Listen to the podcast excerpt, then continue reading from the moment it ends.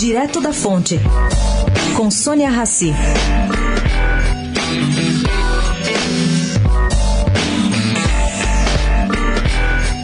Gente, tudo bem que a situação por aqui está difícil. Mas imagina o presidente da nação mais rica do mundo, motor do capitalismo, vir a público criticar o presidente do Banco Central americano. Isso jamais aconteceu na história dos Estados Unidos. E Trump, como de hábito, tenta chocar o mercado financeiro. Ao discursar em festa de arrecadação de fundos no fim de semana, Trump questionou a decisão do Fed de aumentar os juros e ainda ironizou Jerome Powell, presidente do banco. Disse que tinha sido informado por conselheiros seus que Powell gostava de dinheiro barato e que, no entanto, ele rapidamente começou a aumentar a taxa dos juros.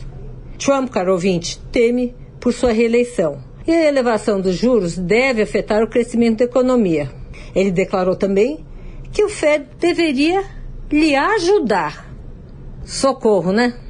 Sônia Raci, direto da fonte para a Rádio Eldorado.